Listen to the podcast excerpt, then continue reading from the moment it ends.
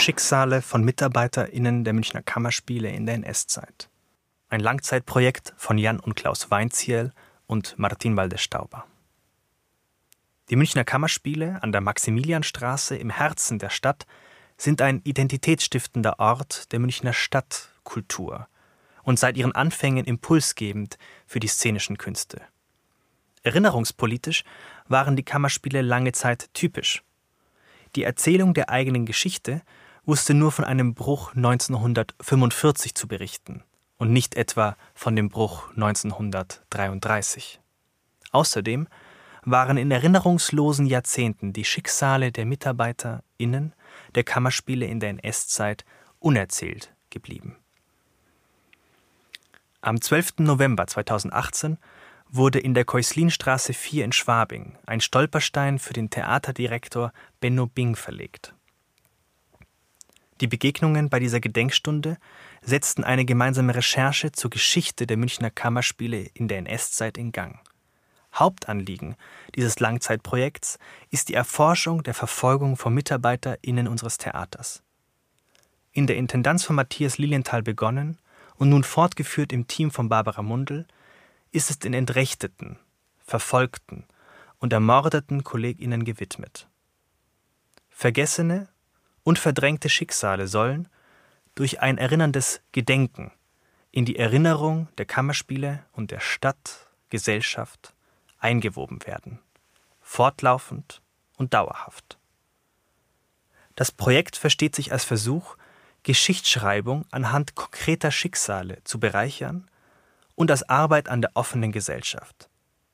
Zudem gilt es, als Institution Verantwortung für die eigene Geschichte zu tragen, statt bloß eine wohlklingende Selbsterzählung zu reproduzieren.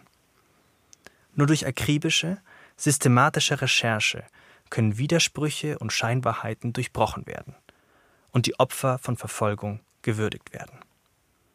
Das Projekt der Münchner Kammerspiele ist auf den Eigensinn einiger weniger zurückzuführen und weithin eine Ausnahme.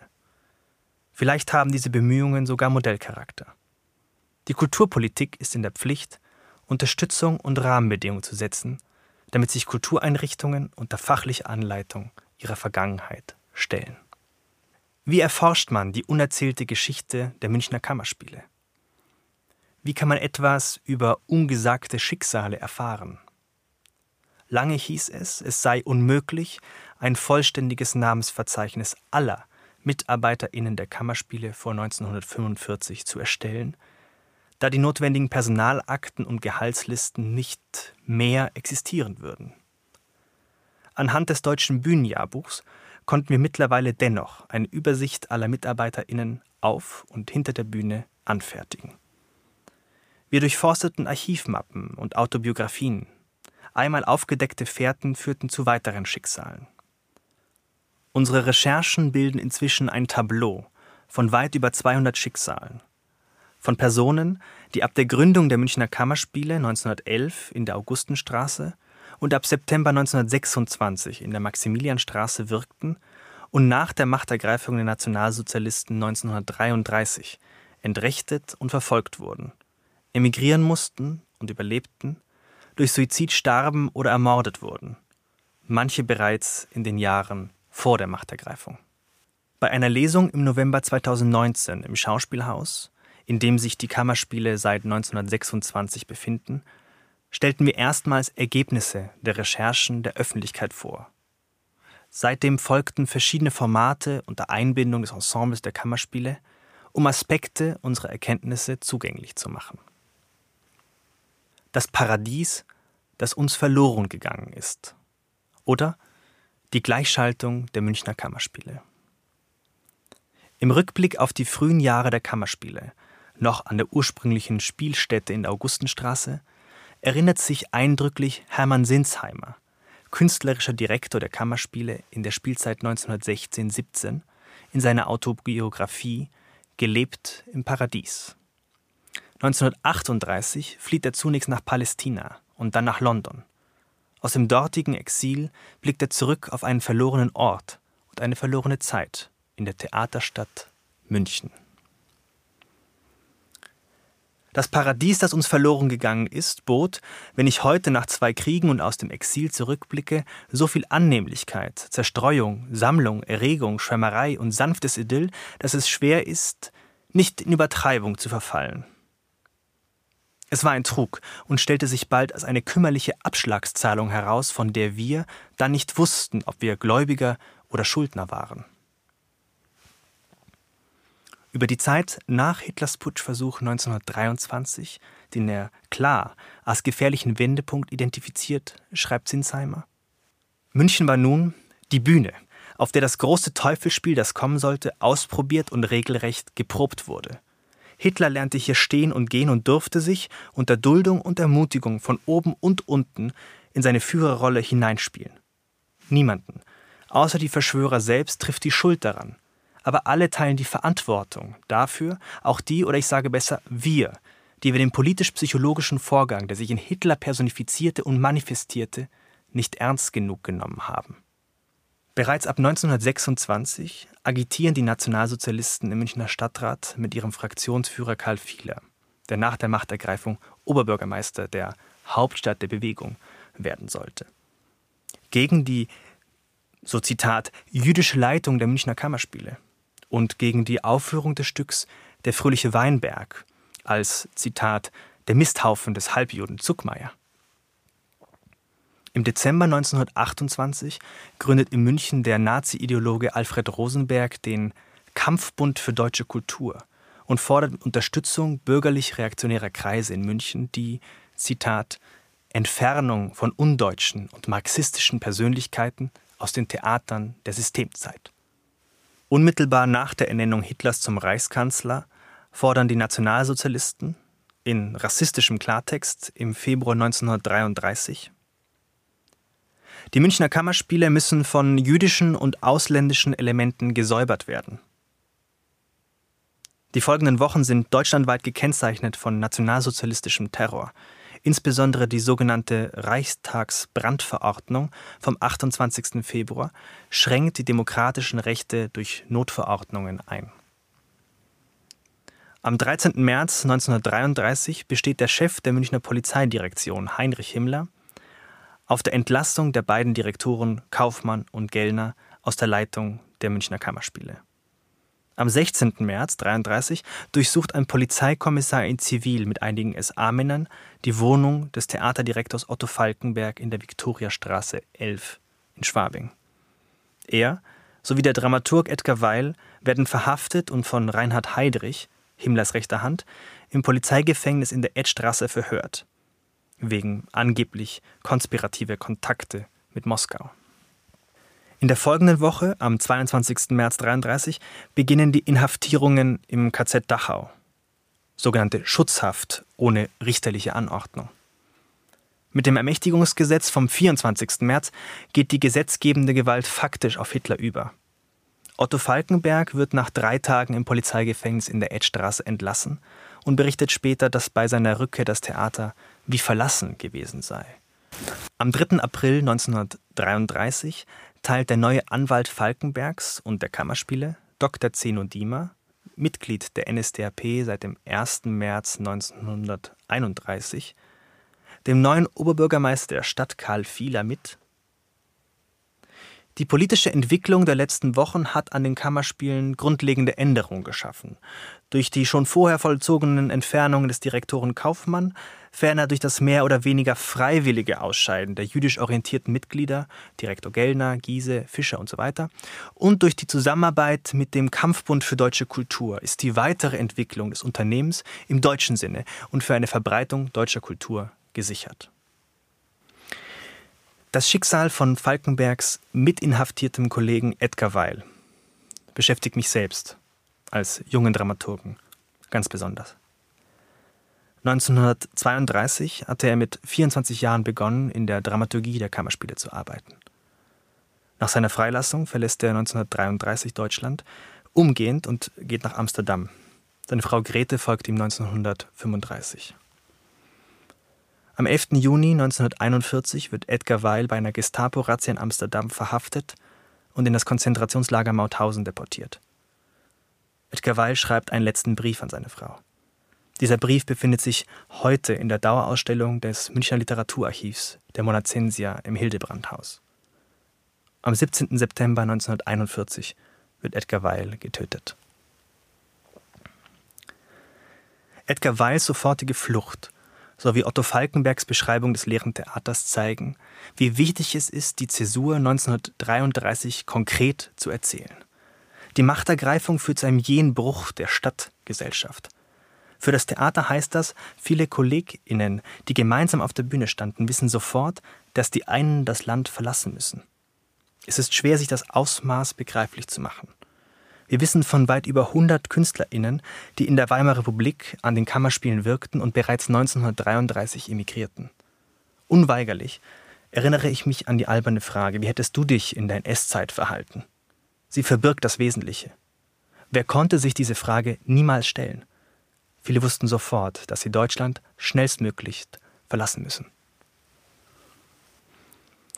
Die Münchner Echokammer oder das Fehlende, das Ungesagte.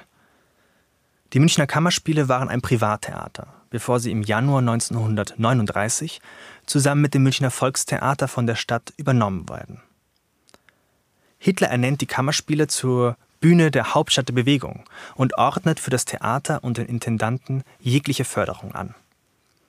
Im September 1944 müssen kriegsbedingt alle Theater in Deutschland den Spielbetrieb einstellen. Im selben Jahr erscheint die Autobiografie des langjährigen Intendanten. Otto Falkenberg, Mein Leben, mein Theater. Nach Gesprächen und Dokumenten aufgezeichnet von Wolfgang Petzet. Petzet erklärt später in seiner eidesstattlichen Versicherung am 1. Juli 1946 in der Kanzlei des Rechtsanwalts Karl Staubitzer zur Entlastung Falkenbergs im Entnazifizierungsverfahren folgendes. Es war unser Grundsatz, das Buch so zu gestalten, dass später nichts zu ändern, sondern lediglich das Fehlende, Ungesagte hinzuzufügen wäre. Es ist dies keine Behauptung post festum, sondern schon bei der Arbeit gingen wir so vor, dass Falkenberg zunächst einmal alles so erzählte, als ob es überhaupt kein Drittes Reich gegeben hätte und es so von unserer Sekretärin zu Protokoll genommen wurde. Derselbe Wolfgang Petzet veröffentlicht 1973 die Gesamtschau Theater, die Münchner Kammerspiele 1911 bis 1972.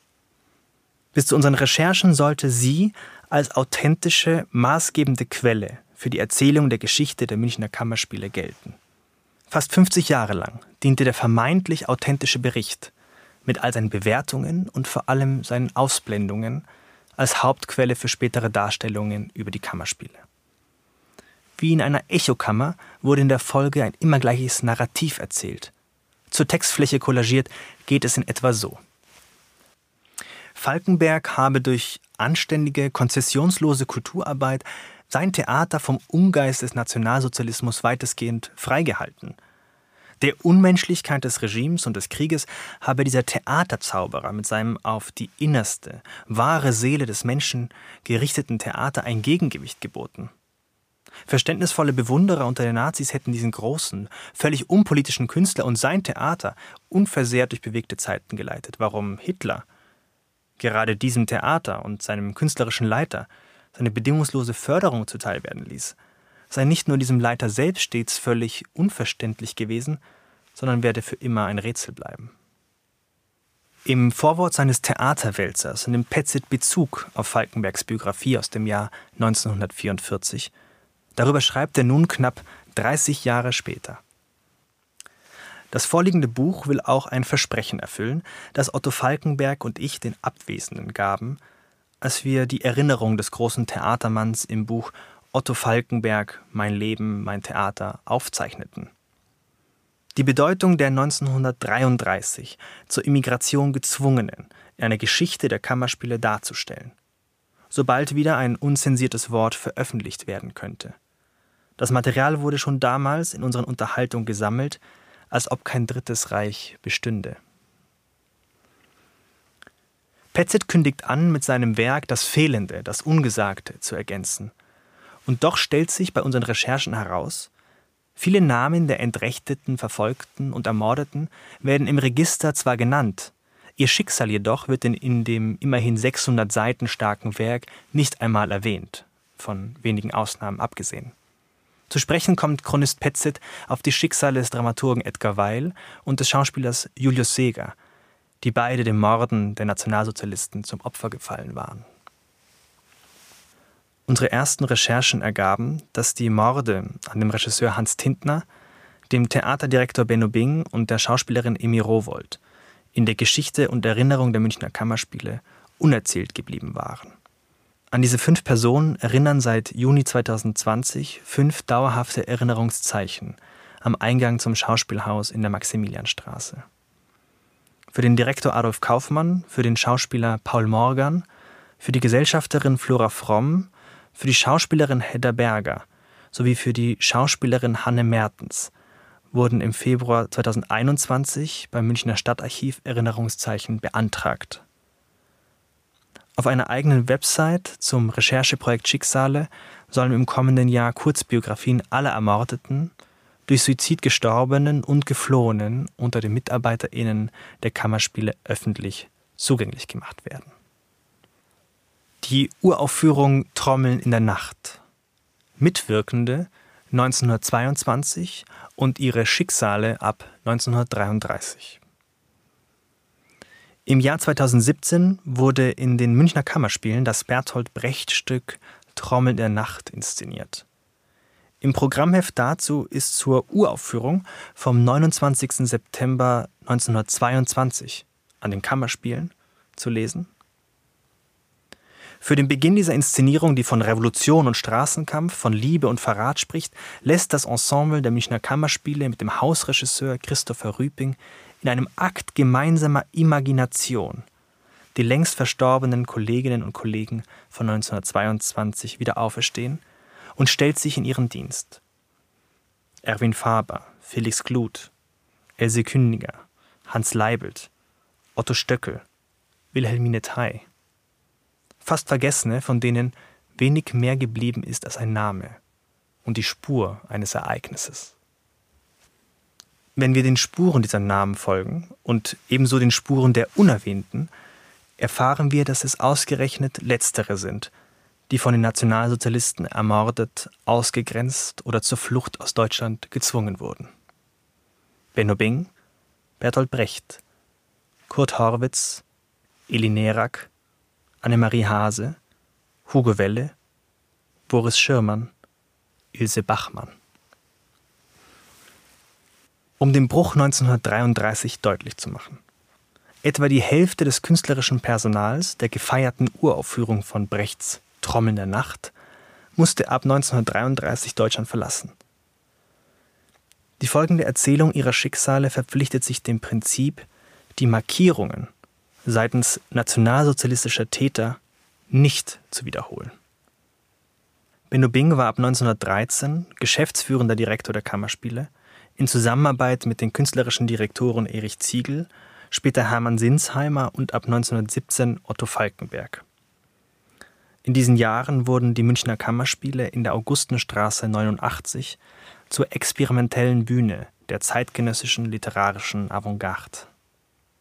Im Oktober 33 floh Bing nach Prag, von dort im April 35 weiter nach Paris und im Dezember 38 in die Bretagne nach Pleurs à Port-Saint-Hubert, einem kleinen Hafenort an der Kanalküste.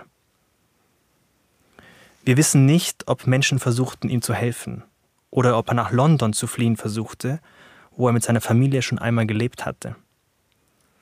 Was wir wissen, sind die bürokratisch genau dokumentierten Täterdaten der Auslöschung eines Lebens. Am 9. Oktober 1942 wurde Benno Bing in La Ferté-Bernard, westlich von Paris, verhaftet, am 18. Oktober interniert im Lager Drancy und am 6. November nach Auschwitz deportiert, wo er am 21. Dezember 1942 ermordet wurde.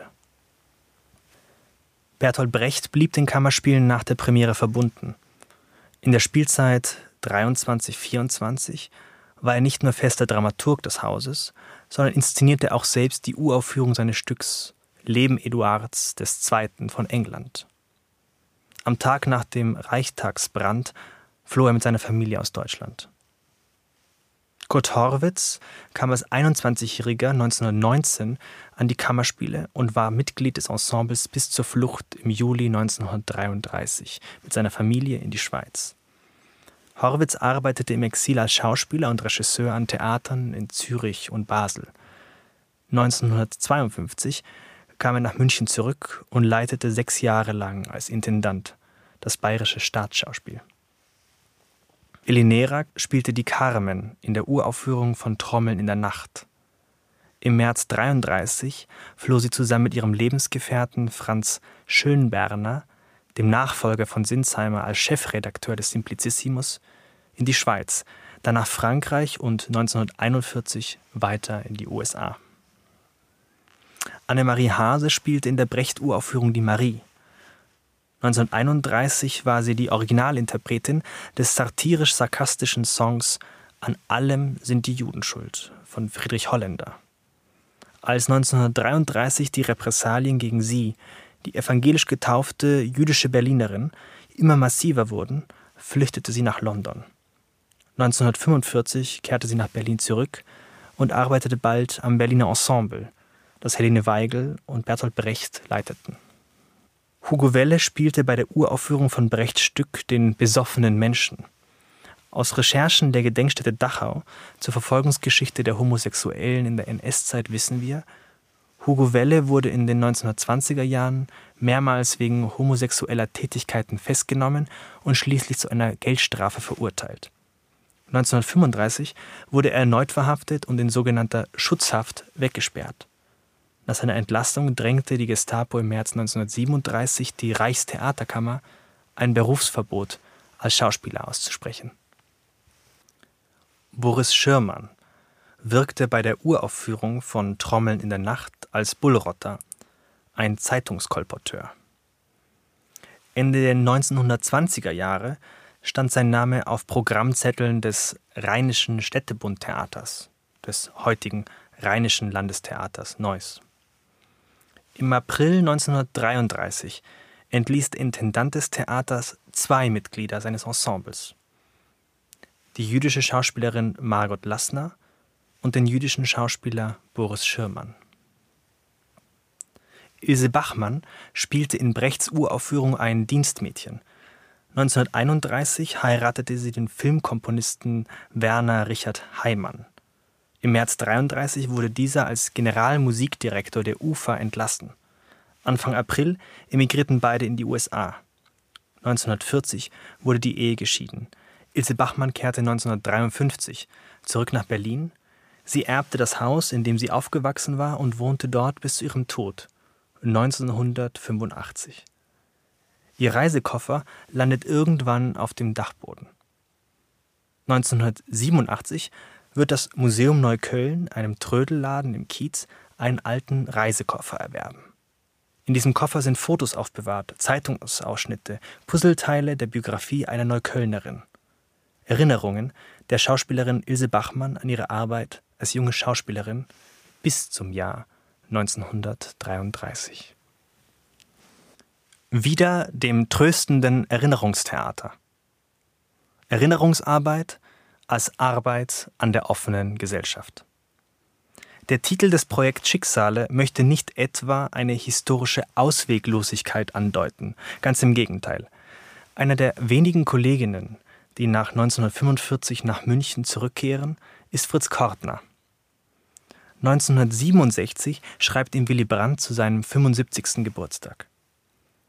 Als politischer Mensch wussten sie um die von Menschen geschaffenen Umstände, die allzu oft als Schicksal betrachtet werden, um die eigene politische Verantwortung zu meiden. Es ist an uns, heute Verantwortung zu übernehmen. In diesem Sinne versteht sich Schicksale nicht als vermeintlich tröstendes Erinnerungstheater, sondern im Sinne einer fortlaufenden Gegenwartsbewältigung. Als solche beschreibt Max Czolek die Aufforderung, die Gegenwart fortwährend so einzurichten, dass sich die gewaltvolle deutsche Vergangenheit nicht wiederholt. Die Gegenwartsbewältigung strebt also keine Normalität oder Läuterung an, sondern das Bewusstsein, dass es der permanenten Arbeit an sich selbst und der Gesellschaft bedarf. Persönliche Lebenslinien zu erforschen und die fehlenden, ungesagten Schicksale in die Erinnerung des Theaters einzuweben, verstehen wir als Beitrag zu einer Geschichtsschreibung, die das historische Verständnis bereichert, jenseits einer Macht-, Täter- und Bürokratieperspektive. Unsere Arbeit dauert an, um an Opfer des nationalsozialistischen Terrors unter den MitarbeiterInnen der Münchner Kammerspiele zu erinnern. Angesichts der Vielzahl an Theatermenschen, die im Laufe der Weimarer Republik an den Kammerspielen gearbeitet haben, sind die Recherchen längst nicht abgeschlossen. Insbesondere für die technischen Gewerke und die Verwaltung. Dieser Text ist somit vorläufig, eine Bestandsaufnahme und Bestandteil eines andauernden Prozesses. In Autobiografien warten vergessene Hinweise. Im Stadtarchiv und andernorts lagern Regalmeter voller Akten, die einmal verschnürt und seitdem nicht wieder geöffnet worden sind. Ein Text von Martin Walde Stauber, erschienen in Über jeden Verdacht erhaben, Antisemitismus in Kunst und Kultur, herausgegeben von Stella Leder, verlegt von Hendrich und Hendrich 2021 in Leipzig.